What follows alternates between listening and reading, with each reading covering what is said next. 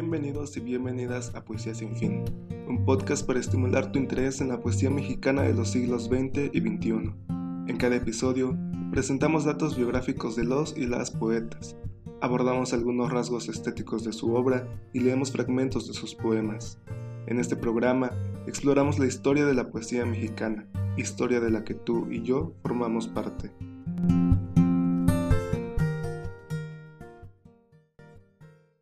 Dante III, guion basado en el texto de María Guadalupe Toledo Chi. Dante III es un poeta y editor mexicano. Nació en Tijuana, Baja California, en 1985. Estudió lengua y literatura de Hispanoamérica en la Universidad Autónoma de Baja California y de acuerdo con la página Círculo de Poesía, ha sido poeta, participante en el Encuentro Internacional de Poesía Caracol, el Festival de Literatura del Noroeste, entre otros.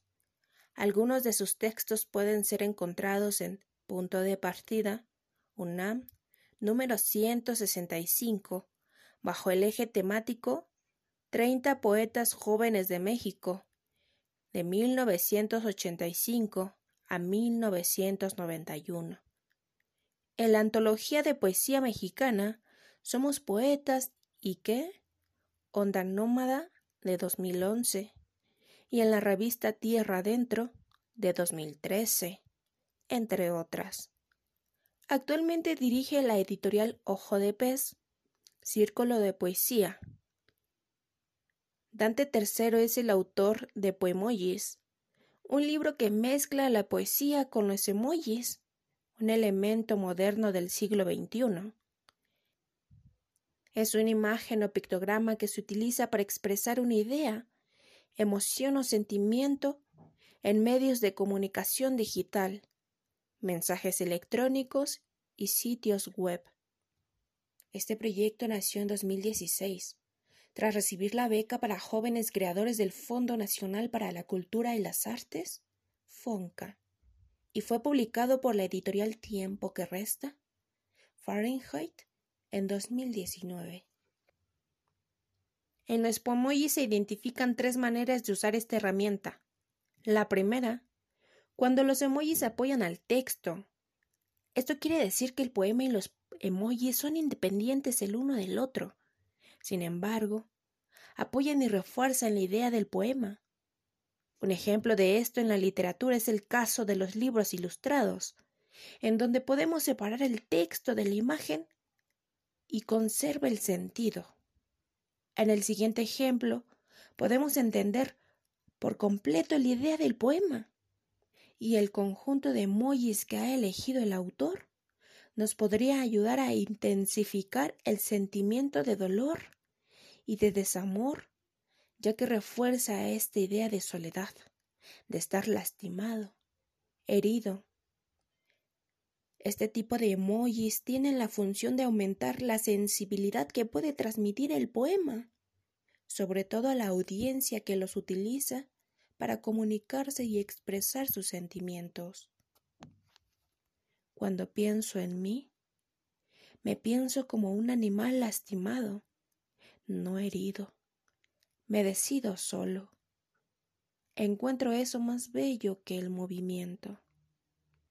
La segunda, cuando los emojis vienen a complementar la idea del poema.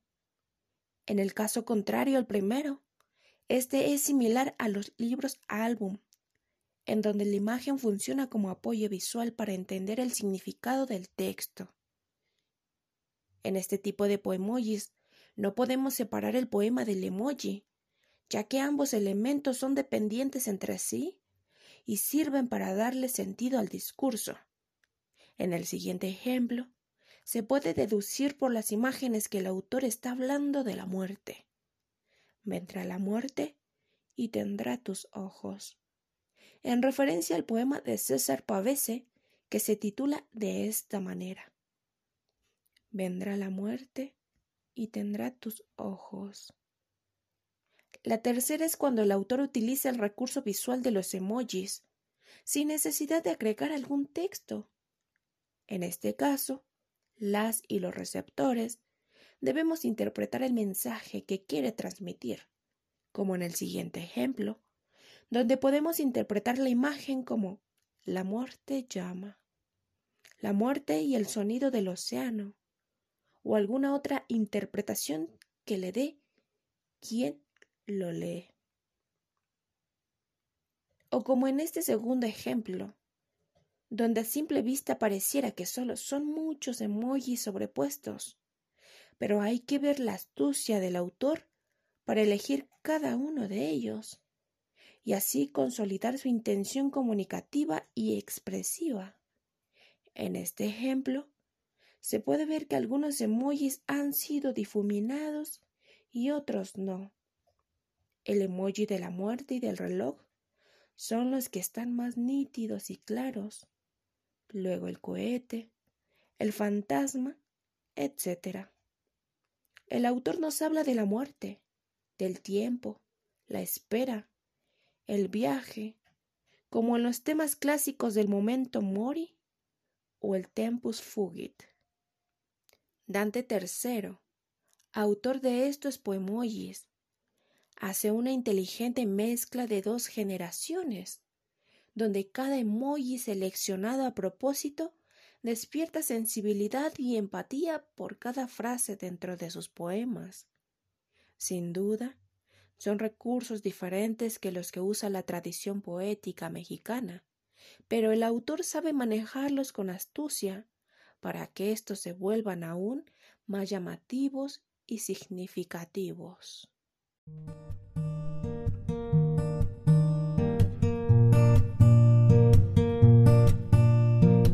Te agradecemos tu presencia.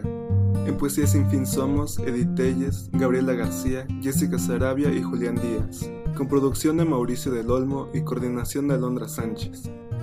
Este es un programa del proyecto editorial Piedra Besoar y es posible gracias al programa de divulgación y literacidad de la Universidad Autónoma Metropolitana de Iztapalapa. Se encuentra bajo una licencia de Creative Commons, reconocimiento Compartir Igual 4.0 Internacional. Si necesitas más información al respecto, te dejamos los links en la descripción. Para la musicalización utilizamos Into the Light de AUX Studios. Este programa se graba y mezcla en el programa de software libre Audacity. Acompáñanos en el siguiente episodio. Ama tu ritmo y rima tus acciones.